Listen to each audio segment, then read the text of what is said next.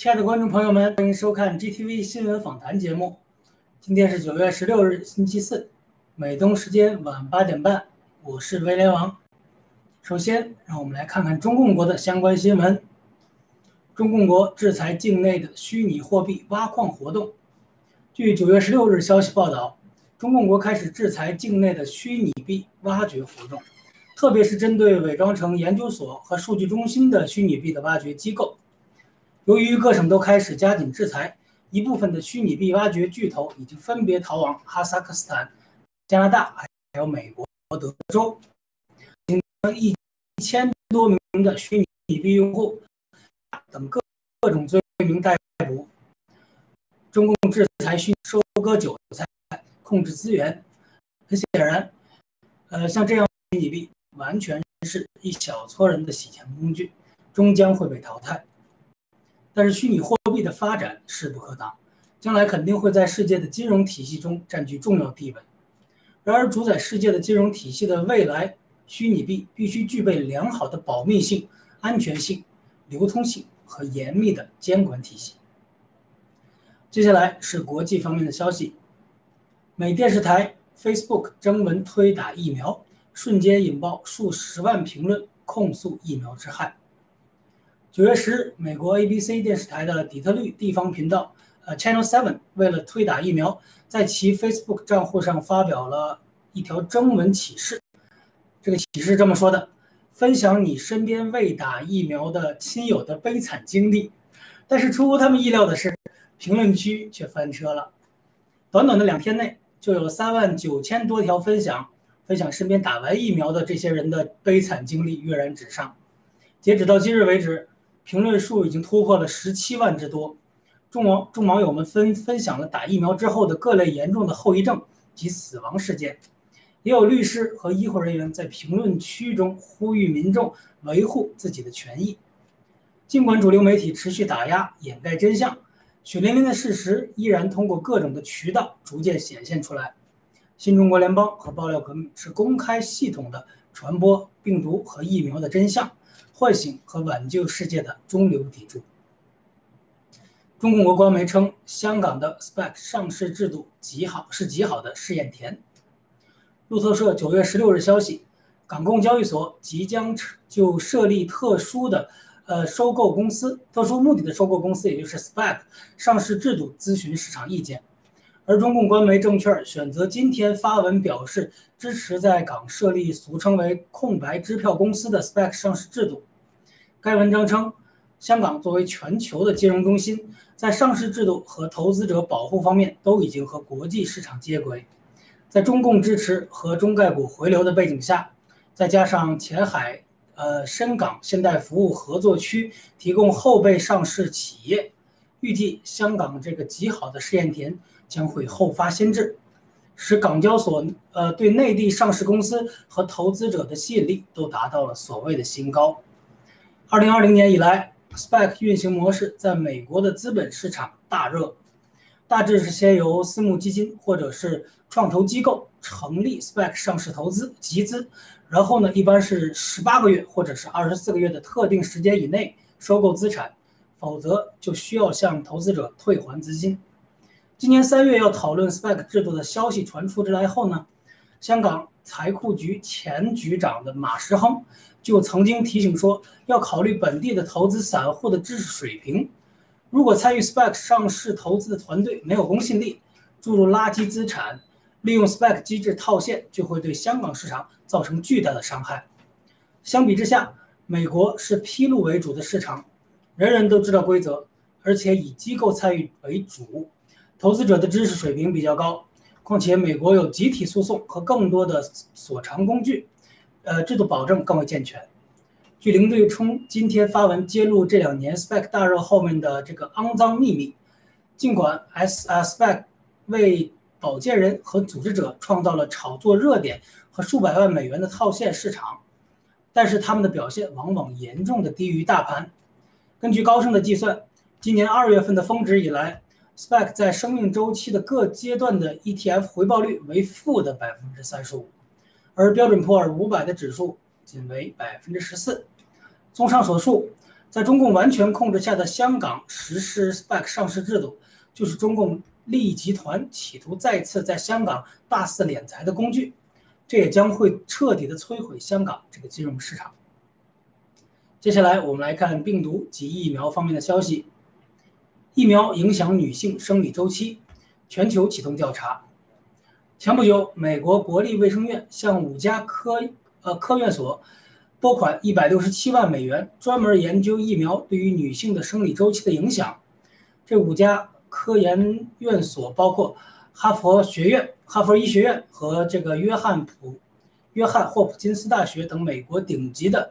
医疗科研究所，今天来自伦敦的帝国理工学院的研究人员也呼吁英国政府应该马上启动疫苗对于女性生理周期影响的调查。英国相关部门也已经收到了三万多个女性生理周期紊乱的案例，这些案例很可能都跟疫苗有关。目前，疫苗是否影响女性的生育能力，这个尚不清楚。我们将持续关注最新的关于疫苗的研究结果。意大利针对所有的从业者强制执行绿色健康通行证计划。据路透社九月十六日消息，意大利政府周四刚刚公布了在十月十五日开始实施的新防疫政策。政策中包括所有的从业者，无论你是来自公共事务服务还是私营企业，都必须出示健康通行证之后才可以工作。违反的雇员及雇主均无例外的要面临着大额的罚款。可以获得通行证的从业者包括完全接种过疫苗，或者刚从病毒感染中恢复，或者当天病毒检测为阴性。这是世界上最严格的新冠防疫政策，将给未接种疫苗的人施加巨大的压力，逼迫更多的人选择接种疫苗。上亿粉丝歌手发文涉及接种副反应，引发媒体风暴。美国著名饶舌歌手尼基米娜在推特拥有两千两百万的追随者，更在 Instagram 上拥有一点五亿的粉丝。本周一，他在推特发文提及自己表妹的朋友在接种新冠疫苗后出现了睾丸肿胀，随即引发了媒体风暴。推特更是直接将其账号封锁。米娜继而转战 Instagram 继续直播，和粉丝分享事件发展。不久，推特将其账号解封。米娜同时也抨击了像。乔伊·里德和梅根·麦凯恩，人们在盖特发文表示，不管以前对其看法如何，此时很惊喜看到米娜是一个有常识的人，而且更加佩服他对乔伊一样的无知的恶棍进行回击。由于担心米娜的明星效应，白宫向这位获得格莱美奖提名的说唱歌手发出电话邀请，试图改变米娜对疫苗的立场。人们鼓励米娜坚持自己的立场。并表示，此时为了我们国家重回自由，任何选择站出来战斗的人，我们都欢迎。本条由本台记者安吉拉综合报道。英国未接种新冠疫苗的护士将被护理行业拒之门外。英国九月初启动的更广泛的保健部门强制接种咨询，表示将通过修改法规来实施此类要求。此前，英国政府已经明确的。建议医疗保健和社会保健工作者接种疫苗，但认为接种水平存在差异。此次咨询目的在于扩大范围，以确保所有的被接触的、呃直接接触、直接治疗或者是个人护理的人员都需要接种疫苗。也有护士反映，近期被领导问话讨论不接种疫苗的原因。管理层重申，新接种执呃新接种令执行在即，一旦生效。这些没有接种的护卫人员将不被允许在任何医院从事护理工作，面临职位调动。但是如果没有其他的职位空缺，那么这些人将会面临解雇。英国官网有一项自我豁免表格，对于有短期医疗症状的人，也可以提供有时限的豁免。该临时豁免仅限于在护理院部署中使用，只有审查程序启动后的十二周的时间。但是如果有人需要，可能会有助于为自己争取更多的时间。最后，让我们来看看爆料革命的新闻：文贵先生盖特展示被陆大脑袋毁坏的房子。九月十六日，文贵先生的盖特视频记录下曾经赠予陆大脑片的房子被毁坏的惨状。文贵先生在视频中向战友们展示了被陆大脑片毁坏的地下室、砸坏了的空调、被拆掉的包括床、椅子、桌子等等在内的古董实木家具。厨房的沙发座椅也被陆大脑片撒上各种颜料，而泳池也已经变成了绿色，花园也全部被毁了。龙贵先生说，很多的清洁工和维修工工作了一个月一个多月，都不能完成整个房子的维修和清洁。龙贵先生指出，赠给这个陆大脑片这么好的房子，却被他毁得面目全非。若大脑片将为此付出一切的经济代价和承担法律责任。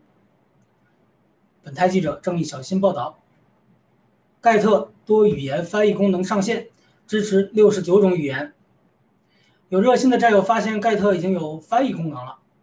目前，盖特翻译功能仅在网页版实现，还未更新到苹果手机或者是谷歌手机的应用上。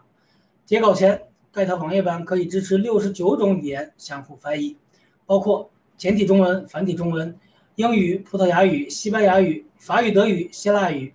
瑞典、俄语、阿拉伯语、泰语、日语、韩语等等，这些语言涵盖了亚洲的主要经济体使用的语言，也覆盖了欧盟主要经济体，当然也覆盖了美洲和非洲，还有大洋洲这样的主要的语言。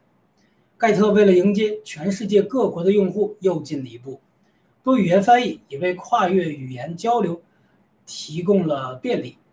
盖特将成为全世界热爱和平和热爱自由的人的聚集地。好的，以上就是今天的新闻播报，感谢大家的收看，请各位稍事休息，接下来是更加精彩的访谈环节。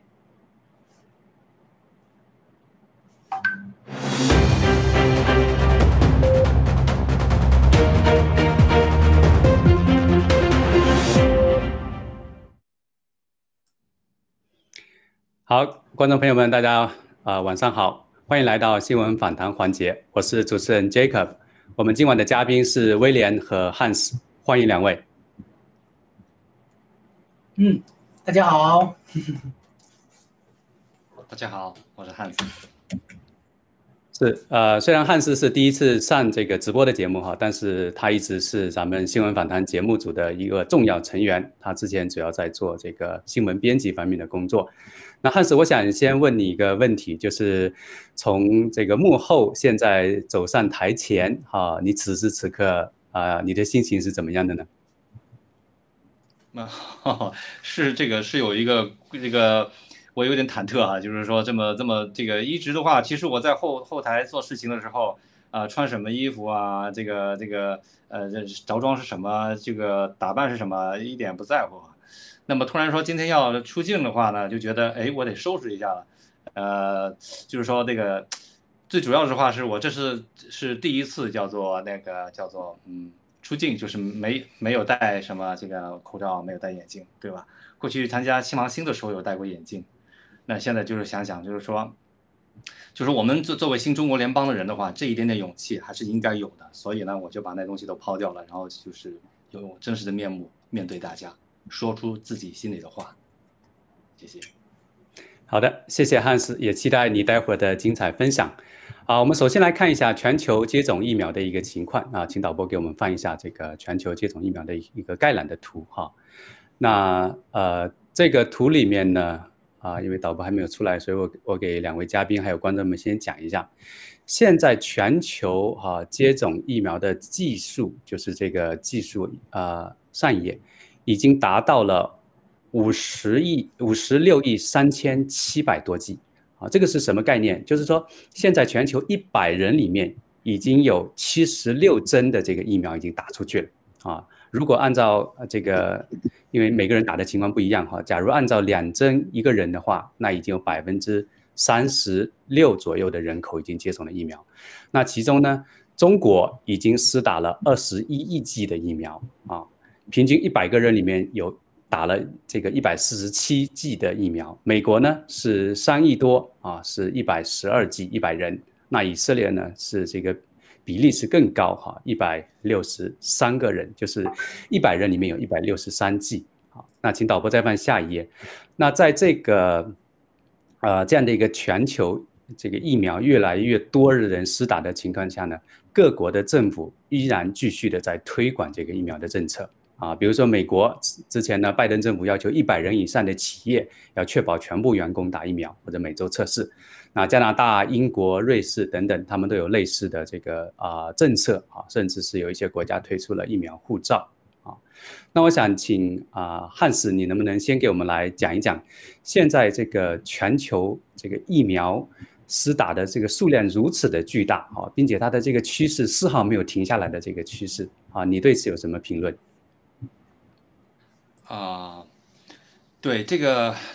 从从这个是这个数字上看的话呢，这个就是说，这个不是一般的这个后面的推动那个力量哈，不是一般的这个这个呃有后坐力啊，是说有这种这种那么大的那个嗯覆盖率，这个实在是就是说政府还有后面的呃方方面面，比方说那个这个暗黑的力量，他们一起推做推手，那么就是说其实后面的话呢是呃有。呃，我们作为爆料革命的那个战友的话呢，其实，在后面里面的那个后面的东西，我们应该就是啊知道的，就是说文奎先生跟我们讲的，呃，已经说了很多，就是里面有就是比方说像基因啊什么东西，他主要这个基因在在基因上就攻击我们人类哈，然后呢，就是最主要的会达到我们彻底的控制我们人类，这个就是非常非常邪恶的，就是我们之前有说到有看到这个比尔盖茨这个过去啊在二零一七年。有个一个呃，二零一一一七年吧，好像是，呃，一一年吧，一对不起啊，这个年头我记不起来。他们在在纽约，他们几几大巨头啊会在一起，就是呃，就是在密谋这么一个计划。其实呢，他们要做的话，就是要做，就是说呃，把这个人人口啊，是这个地球上的人口，要减到他们认为，呃，叫做呃很呃。叫做呃乐观的一个一个，他们认为是乐观的一个一个一个一个一个数字。那个那个数字的话，那就是人人类起码要去到三分之二的人，最起码，那是说非常非常邪恶的。那么现在就是说，他这个大大大面积的这个打的话呢，如果对成人这么做的话呢，可能这个呃大家说的话，可能就是说这个诟病的不多，那就是说还没那么大，对吧？那么是说他现在把这个计划呢，把这个。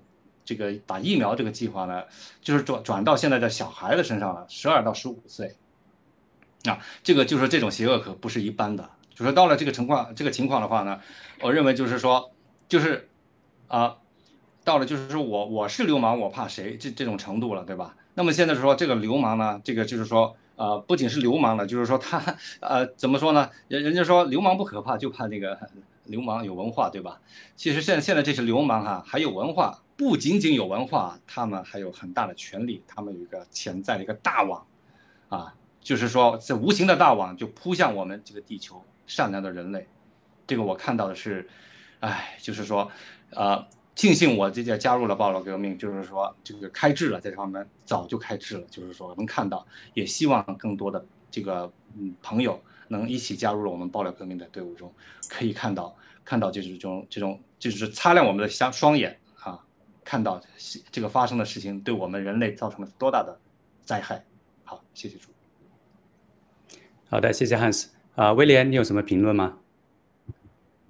嗯，哎呀，汉斯刚才这个比喻太逗了啊，很搞笑啊，就怕流氓有文化。是的，呃，首先啊，我真的在你刚才说了这个数字之前，我没有想到居然有这么多人已经接种了，大概达到能达到百分之八十了吧，七十多、八十这个样子。对吧？有这么多人接种，那个不是人，再看那个是一百人里面的剂量数，就是一百个人里面已经打了七十几针，但有可能一个人打两针，对，但是比例是很高。对啊，那怎么说也是要超过百分之五六十吧，对吧？对，然后结合这个，呃，文贵先生他前几天发的那个视频，有一个你还记不记得，在飞机上一个一个老大爷戴着那个口罩说怎么着也戴不上，然后就在那咳嗽，然后特别难受，就跟僵尸一样的那个。就让我想到，真的是，哎呀，咱们一般看这个《生化危机》的电影，都是在电视上啊、电视剧里啊才能看得到。但是，就就这么打疫苗来讲，很有可能会发生在真实的我们的社会当中啊！这想想都觉得世界 末日的感觉啊，对吧？而且，哎呀，还好有这个文贵先生，就是极力的跟我们一块儿传播，让我们传播这个真相，不打疫苗。而且我们的战友几乎都没有打疫苗，对吧？这样是真的是拯救了一部分人，留下了为人类留下了这个血脉啊，真的是。而且结合到现在的这个，文贵先生又预备了几块地方，像比如说啊，有可能在希腊呀，对吧？或者是其他地方有一个我们能新中国联邦人能在一起的聚居地。文贵先生也提到了，有可能我们会在这个地方进行一个呃比较半封闭式的这种生活，生活一段时间。这是为什么？也是为了这个防止病毒嘛，对吧？所以说，呃，文贵先生其实都已经想到了，而且他。既然这个青蒿素这个解药已经被文贵先生爆出来之后，那么他也说了，今年十二月基本上年底就会疫苗这个事情就会尘埃落定。但是即使疫苗这个事情结束了，那你想有这么多人，百分之五十以上的人已经接种了，比如说一针、两针以上，那你想一针用青蒿素、硫酸羟氯喹还能够救回来，那两针以上就彻底没有办法了。那你说这百分之五十的人怎么办呢？当他们知道了真的真相，哎，我我靠，我没有东西可以，我打你政府骗我，打了疫苗之后我没救了，那会引发什么呢？会引发一种什么样的人道灾难？这个我也是无法想象的，真的非常的恐怖。嗯，雅哥，好的，呃，麻烦导播翻下一页 PPT 哈，就是之前文贵先生说疫苗这个话题哈，会成为疫苗经济，甚至成为疫苗灾难哦，我当时其实是不理解的。因为觉得疫苗它基本上按照之前的理解，它还是处于医疗的这个领域，对不对？它不会发展成为一个经济，啊，甚至发展成为一个灾难，啊。但是我们今天随着这个事情慢慢的曝光出来，发现真的在 COVID-19 CCP 病毒这个疫苗上面，它已经成为光明跟黑暗势力两方较力的这样的一个战场，啊，那个黑暗的势力，它要来极力的推广这个疫苗。那我们刚才给了大家很多的这个数据，他们在某种程度上来讲已经做到非常的成功了。全球总共七十九亿的，或者说七十五亿的、七十九亿的人口，疫苗已经施打的五十六亿，这是什么概念？基本上平均下来的话，一个人基本上就可以打到这个一针疫苗，这是非常可怕的一个事情。但是我想告诉大家哈，这个黑暗还没有截止，没有这个停止的迹象。那这个是九月九号的一个啊旧闻了，其实按照现在的新闻速度来讲，但是我为什么把它搬出来？因为这个对接下来啊这个黑暗势力他们在疫苗方面的这种策略啊是很好的一个指示灯。就是莫德纳在九月九日他宣布一个事情，什么呢？就是他们要研发一款 CCP 病毒和流感二合一的这个疫苗，就是把这两个这个疫苗做在一个里面啊，他们要研发这个东西。那我。我当我看到这个新闻的时候，我就觉得他们将来这个做法，哈，就是显明了、彰显了他们的一个图谋。图谋就是什么？图谋就是新冠疫苗它在将来的这个趋势，就是如果没有光明力量，比如像爆料革命和各位战友们的努力的话，很可能这个黑暗会继续的延续，延续到什么样的一个方向去？就是一个是新冠疫苗施打普遍化，就是每个人都打福禄疫。苗一样啊，它施打率会越来越高。另外一个可能是更可怕的，因为我们都知道，flu 疫苗基本上是每年都要打一针的。那是不是意味着家跟政府他们将来的这个疫苗政策就是年都至少要打一针啊？这个是非常可怕的。特别是我们之前知道这个文贵先生爆料里面提到说，一剂的疫苗里面就有四十万亿个啊这个刺突蛋白。呃，产生分布到我们的血液里面。如果这样一个四十万亿的规模变成每年都要打一针，十年打十针，这个是多么可怕！好，我想最后请汉斯跟威廉啊，有一分钟来点评一下这样的一个莫德纳的策略，跟接下来黑暗势力他们所要采取的这个这个策略。好，先请汉斯。好的，嗯，这个我看的就是我就是说刚才那个 Jacob 在。介绍的时候呢，我我的脑子里面就有有这么一幅这个隐画哈，就是说，呃，这个这个疫苗的一针、两针、三针、四针，以后都都不知道 N 针对不对？现在再加上跟流感疫苗在一起了，那么就是说，比方说他打第一针的时候，我有点想起，我就感觉到的有点像，就是那个女士们呢，她们就是化妆的时候啊，打底色，打了底色以后的话呢，她接下来想怎么画，她就是第二针。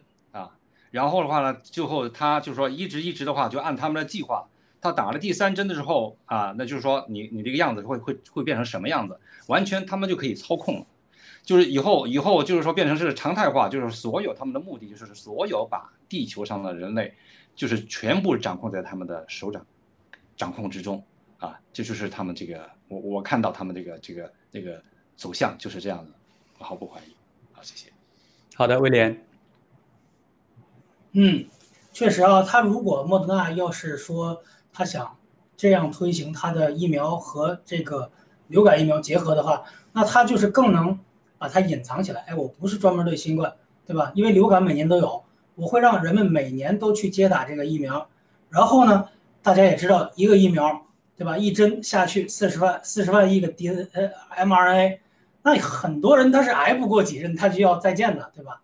那。那你在这个过程中，你就是他就可以说你被自然淘汰了，对吧？那很多很多每年很多人都是因流感而死的嘛，对吧？也有也有很多人因这个流感疫苗而死，这都很正常的，对吧？他而且你往这个疫苗里放什么，那我们不知道啊，对吧？你也不写进去，我们怎么会知道？这个就是他们已经已经想好了，有策略的长期性的去已经要奴役整个人类了，对，因为你哎，我今年。想出来研究出来一个什么东西，我往里加一点儿。哎，明年我想出来什么，又往里加一点儿，你是不知道的，对吧？就跟我给你种子，行了，对吧？你不用我的肥料，哎，你这种子长不出来啊，对吧？你打了我的疫苗，你不配合别的东西，对吧？你是不行的。这是后边肯定还有更多的后手和阴谋。哎，就是全世界人就变成彻底的韭菜了。嗯，杰克，好的，谢谢。我们稍作休息，马上回来。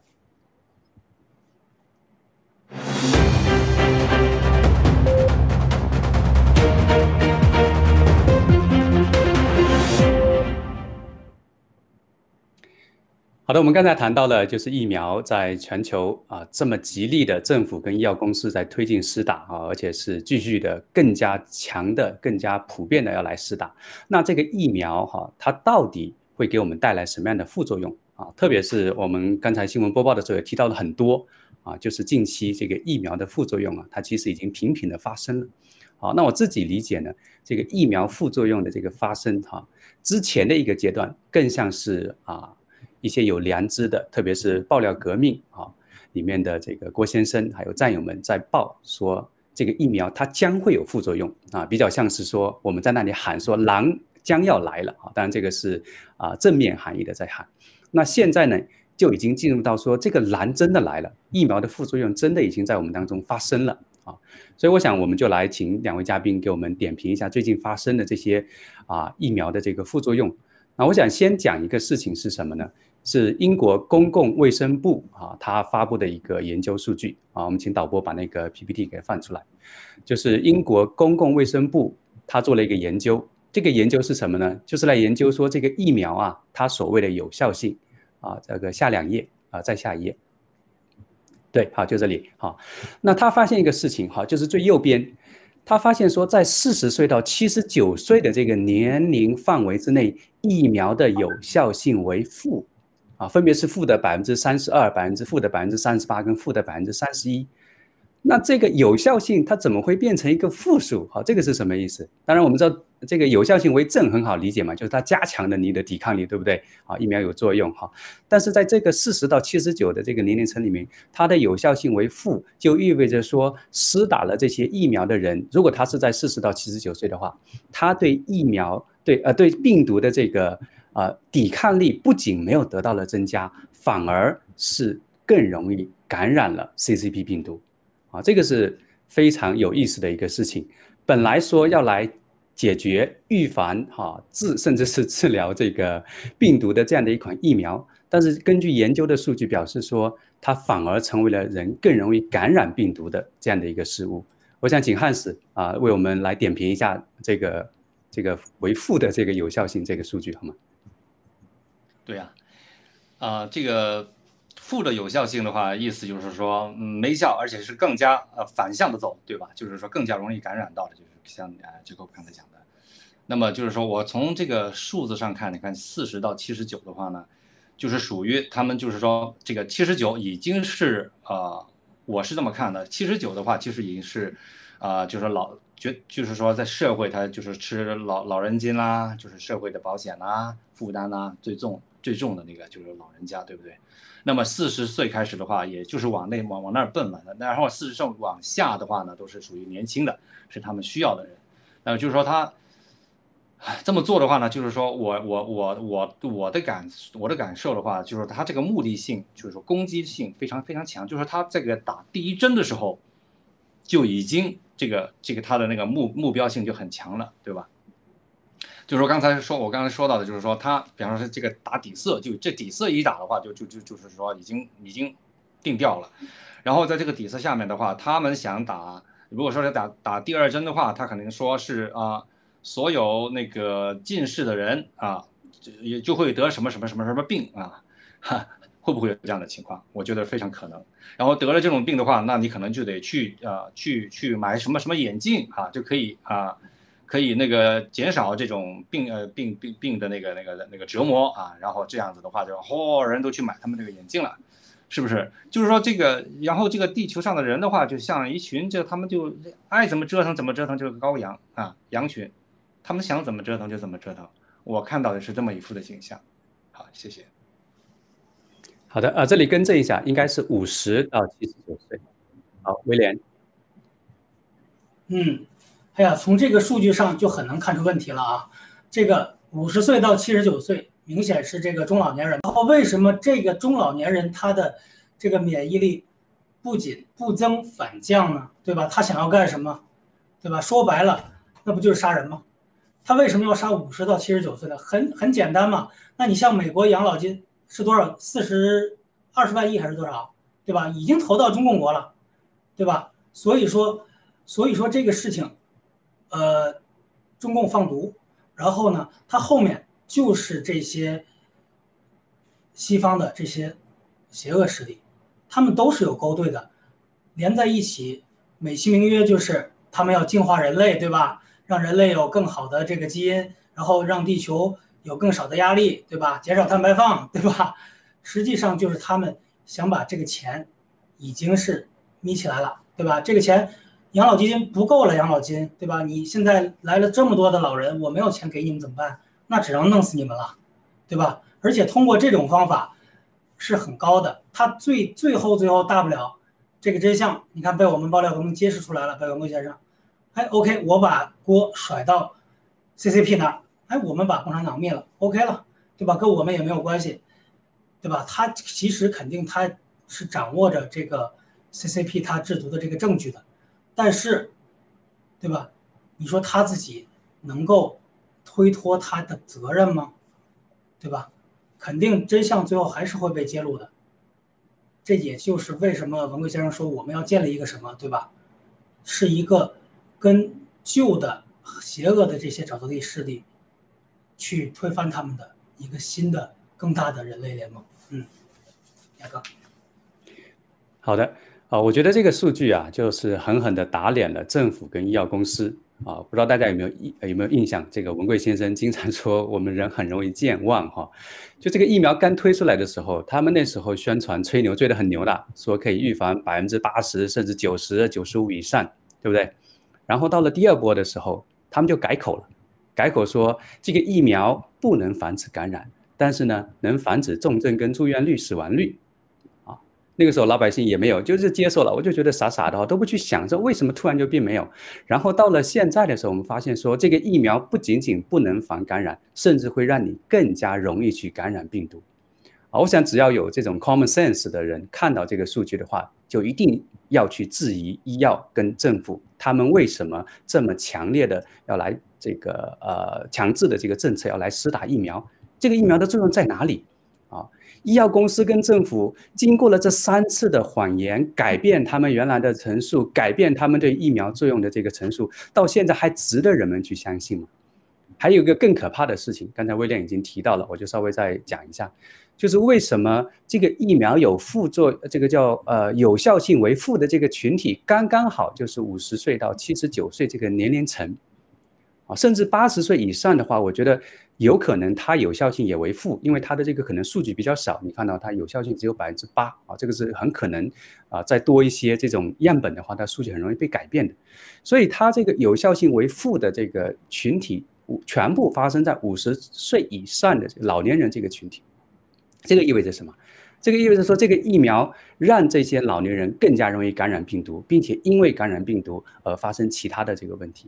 我就把这个联系到之前文贵先生提到的啊，CCP 对解决啊这个中共国人口老龄化问题的一个方案，就是用疫苗杀死这些老年人。那现在这个数据就摆在面前，对不对？这个疫苗难道说他们自己会来检测说，哎呀，这个人多少岁，五十岁了，我要让他更容易得病毒吗？这个一定就是设计的时候就是这么设计的，它设计出来才会有这么好的、这么完整的这样的一个数据啊，这么统一的这样的一个数据。啊，所以这个是里面可以让我们看到这个背后非常可怕的这个阴谋所在，也佐证了爆料革命里面，特别是郭文贵先生在直播当中提到的很多啊这种疫苗政治、疫苗经济这种疫苗背后的这个邪恶的计划。好，我们除了这个啊疫苗，它不仅仅不能预防啊病毒之外，其实疫苗本身也会带来很多的这个副作用。我们刚才新闻播报里面提到了很多。啊，比如说这个啊，美国电视台哈，它呃，在这个 Channel Seven，在 Facebook 上征文啊，它本来征文的目的是什么呢？是要请大家来讲一讲说啊，这个你如果没有打疫苗的话哈，你会有问题。你身边如果有这样的故事的话，你跟我们来分享一下啊。结果这个反应非常热烈。他收到了十八万八千多条的这个回应啊，这是这个非常的多。但是很有意思的是什么？这些观众他们回帖的，并不是说没打疫苗的人受到了什么伤害，而是打了疫苗的他们受到了什么伤害。比如说有一个帖子哈，他说我知道有一些人，他们就是因为打了疫苗，所以非常痛苦的死去了。这个帖子后面就有三千三百一十三个人来回应。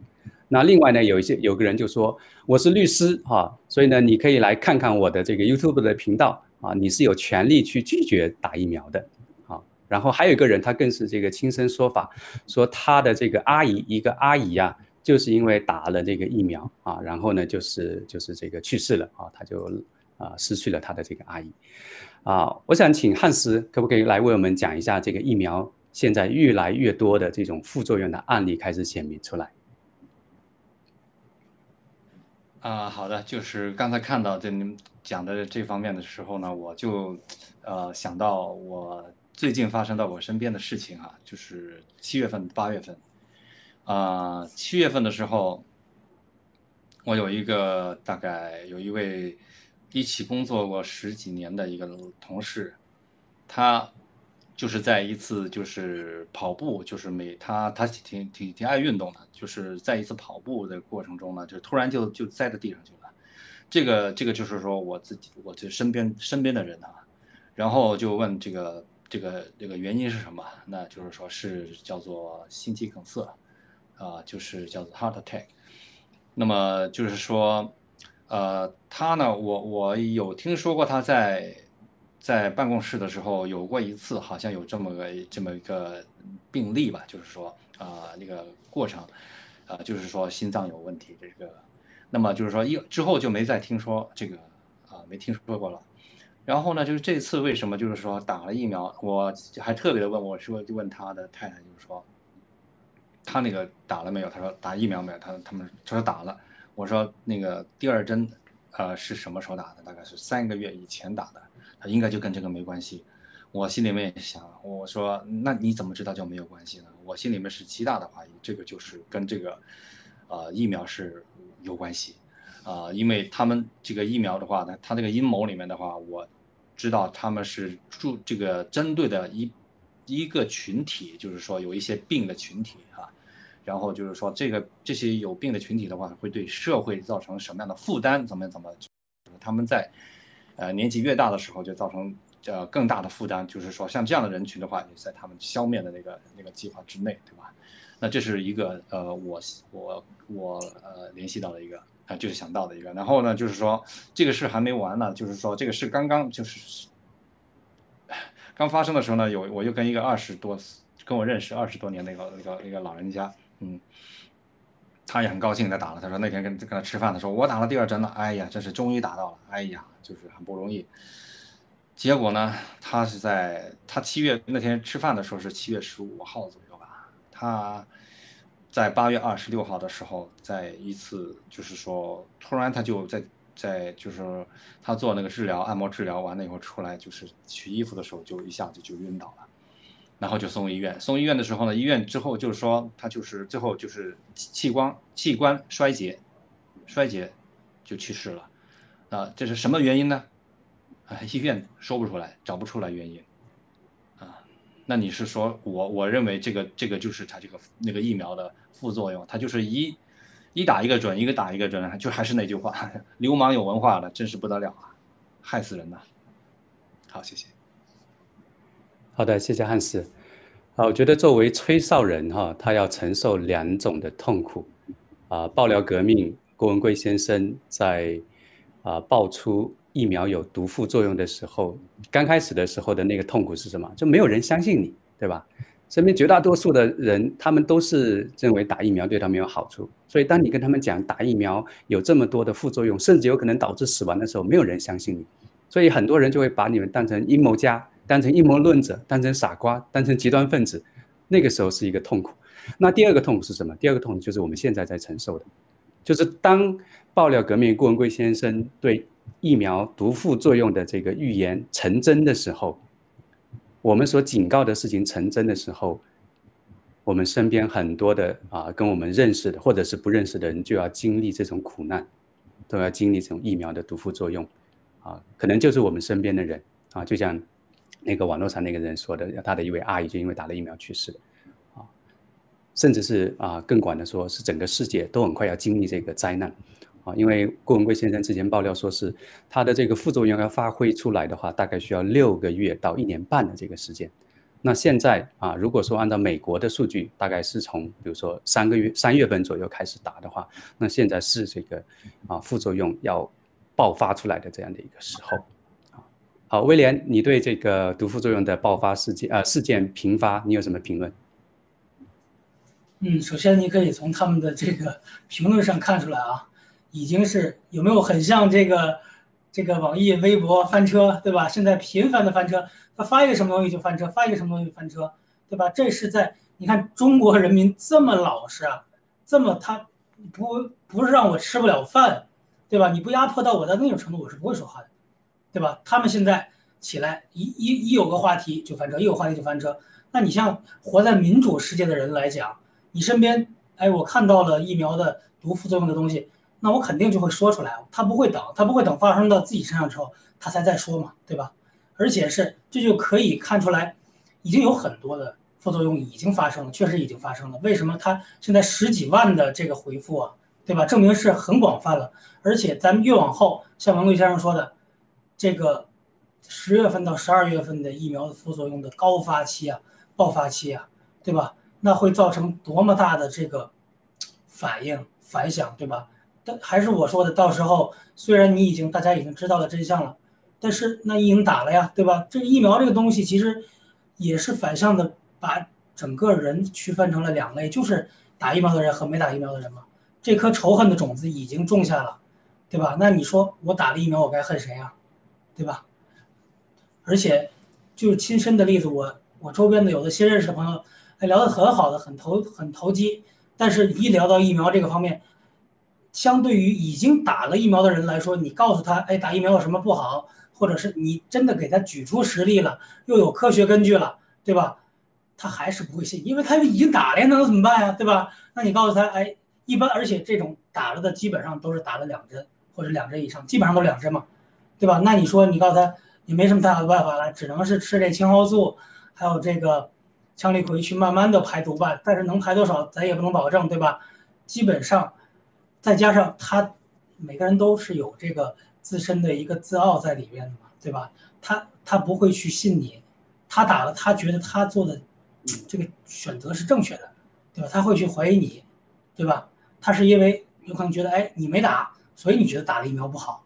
对吧？他有可能这么想，把你当阴谋论者，所以说这也是你很难去跟打了疫苗的人去传播真相的一个原因，对吧？因为他已经打了，然后呢，但是十月份、十二月份你大规模的这个副作用反应爆发了之后，那他们就知道了呀，对吧？那知道了也晚了，对吧？哎，杰克。哦，好的，谢谢。呃，请导播给我们放下一页的 PPT 哈，就是我们刚才讲到了，都是一些具体的案例。那我们接下来是要给大家展示的是一个呃，怎么讲？就是这个原理上面的这个数据。那这个数据是什么呢？哈，这个是一个研究数据，就是它来追踪啊，RNA 疫苗接种之后啊，它里面的这个纳米粒子，它会慢慢的就会进入到人体的这个器官当中。好，那这个图表就跟我们讲说，随着时间的这个推移，啊，不同的身体的器官里面呢，啊，这个纳米粒子的浓度是多少？那到了四十八小时之后，啊，我们就会发现一个事情，就是百分之二十三的这个纳米粒子，它是进入到了脾脏当中，那剩还有呢百分之十二，这是第二高的，是进入到了妇女的卵巢当中。那我这边就联系到说，之前啊各地其实都有哈，韩国、中国、美国这边都有，包括我们刚才新闻播报的时候，美国也开始要去调查疫苗跟啊女性的这个月月经的这个关系啊，所以这个它是有这种啊一些初步的科研，其实已经在做了，提供这种科研的数据，告诉我们说这个疫苗对人体带来的实质的影响，它这个背后的原因哈。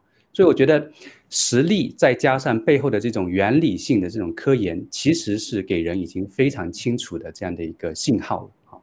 那另外一个数据呢，是来自北京官方的数据，卫健委的哈，他就讲到什么事情？他就讲说，今年五月到七月份的这个心血管疾病和脑血管疾病同比增长了百分之五十八。啊，这一定不是一个正常的数据，因为它的增长率不可能到这么多哈，百分之五十八的一个增长率。那这个它其实很可能跟现在疫苗大范围施打是有关系的啊。我们之前啊爆料革命里面就爆料说，这个疫苗里面的啊产生的 S 蛋白或者说刺突蛋白，它是会影响人血液的，特别是这个血小板啊会受它的这个影响。所以它会引起这么多的啊这种啊心血管、脑血管方面的这个疾病呢，也不足为奇啊。那呃，导播再翻下一页哈。那这一页里面呢，给大家看到的就是很多这种随地倒的事件在各地发生。我们可以看到，在火车站里面啊，有人随地倒；在啊餐厅里面有随地倒；在走路的时候有人随地倒。这些随地倒的事件啊，不是一个啊单个的事件，也不是某某一个地方，而是全球性的啊，而且是各个年龄层的。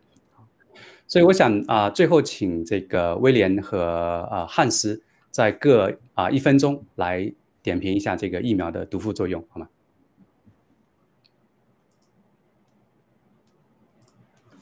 ？？Has，。哦，好的，那我先来哈。呃，对这个，我们就是这个数据上的话，就我们就已经很明显，我们看到就是说疫苗的这个副作用哈，而且我感我的我看我的感感官呢，就是他们这个叫做嗯，这个目的性非常的强，比方说那个这个对这个妇女的生殖，就是那个月经啊这个影响，那个就是说生殖系统嘛，那么就是说它那个就是有地方放矢，就是这样子，对吧？然后呢，就是说。呃，为什么像像北京这个数据的话，它就是一下子就增长那么那么，就是说关关于那个脑血脑脑血管啊、心血管病啊，因为这个啊而而而入院的这个一下子就猛增了这么大，这个这个这个是偶然吗？我觉得这不是偶然，这完全就是设计出来的结果啊。那么就是我而且还想到就是说我那个刚才讲到就是这个就是说就是增强这个大家的就就呃宣传这个这个。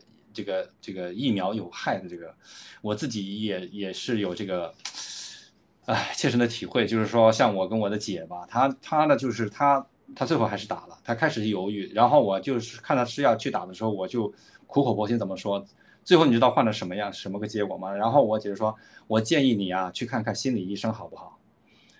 就到了这么一个程度，那有可能我也是使的劲儿比较大，但是因为那是我姐啊。我比较自私一点，因为那是我姐，我可能使的劲儿比较大一点，但是换的就是这么一个结果。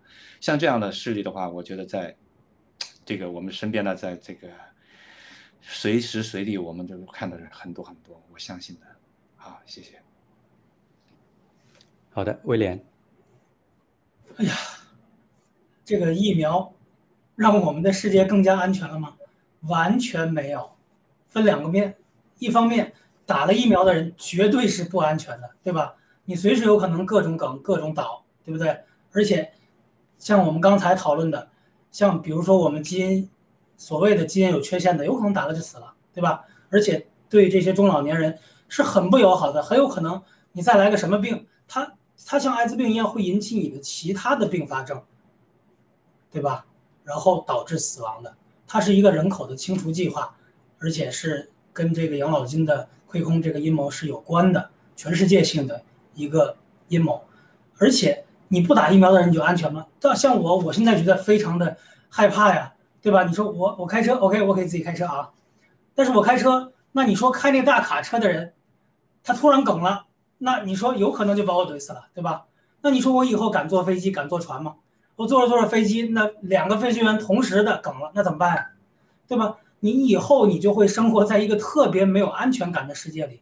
这个疫苗对给人类造成的灾难，绝对不仅仅是对人类本身健康造成的伤害，对人类心理造成的伤害将是更大的，而且会有这种歧视发生。比如说，你有很多，那以后证明了这个疫苗的副作用之后，那我打了疫苗的人就不能从事很多的工作了，对吧？那我这些人怎么办呀？我就成弱势群体了，对吧？我什么都干不了了，而且有可能以后还会影响到生育，对吧？那就很当世界上有一半人很绝望的时候，这个社会就非常的岌岌可危了。杰克，是啊，威廉，你说的特别好哈，就是一方面现在正在发生的事情，其实是在逐步的验证了郭文贵先生爆料革命之前所爆的料。就是这个疫苗，它会成为一个灾难，而且这个灾难对很多人、对很多家庭来讲是灭顶之灾，没有人可以承受得起的。啊，但是另一方面，当我们看到这些现实发生的时候，啊，我们这些叫吹哨人和 whistleblower，其实我们里面并不开心，啊，因为这些事情是人类的一个大灾难，啊，其中很可能就包括我们的家人、朋友，像刚才汉斯他讲的，他的这个亲人，啊，都在这个其中，啊。呃，请导播放下一页哈。所以这个时候啊，我想有什么可以做的哈，特别是对那些已经施打了疫苗的，那一个呢是啊，这个爆料革命里面提到的，龚文贵先生提到的另外一个很重要的信息，就是说青蒿素是疫苗的解药啊。当然，这个解药不是万能的哈，它对于只打了第一针的人啊是非常有效果的啊。大家可以详细的看啊，请看这个郭先生的爆料。那对打了第二针甚至第三针的人来讲，啊，这个效果就不一定了啊，但是啊，我想可能或多或少总是有一些效果，这个要个人去去求证啊。所以这个是一个事情，青蒿素是解药。那第二个事情啊，可以做的是什么？就是这边是西班牙啊，他们有一些人打了这个疫苗之后，他们在做的一个事情，就是他们在准备他们的这个资料啊，包括他们注射疫苗的这些 QR 码、个人信息、后遗症等等资料。他们把它整理成册啊，然后呢，copy 给政府一份。他们为什么要这么做？就是在今后为他们来起诉这个政府、起诉医药公司做一个准备。因为他们已经打了这个疫苗，他们也承受了一定程度的这个副作用，他们没有办法把疫苗从体内排出去。那他们可以做的，就是在将来，他们可以准备来起诉，因为他们是在被误导的情况下、被欺骗的情况下打了这个疫苗的。好所以我想，这个也可能是啊一些很不幸，但是打了疫苗的这个听众观众朋友们啊可以做的一个事情，就是马上来收集这些证据啊，预备将来啊来起诉政府，起诉这些医药公司。好，不知道汉斯跟威廉最后有没有补充关于这个话题？哦，就是说，嗯，你先来。汉斯先来吧。OK，那就是说，我呃，对这个这个这个疫疫疫苗的话呢，其实我现在就是感感受到的话，就是呃，我们刚才说到到目前为止哈说的话题的话，确实是感觉到真的有蛮沉重的，呃，而且觉得这个我们人类就是正在，其实这个也是事实，就是正在走走向走向这个黑暗啊，越走越黑暗。那么。但是呢，我我我我始终相信呢，就是黎明黎明前的黑暗呢是最黑暗的时候。那当然我们现在还没有到，没有到哈。但是呢，也很欣喜的话，就是看到，就是说，嗯，呃，这个人群里面，羊群里面哈，我就是说还是有人，有人有也就有有醒悟的，就是说还是有，就是说提前啊意识到这个问题。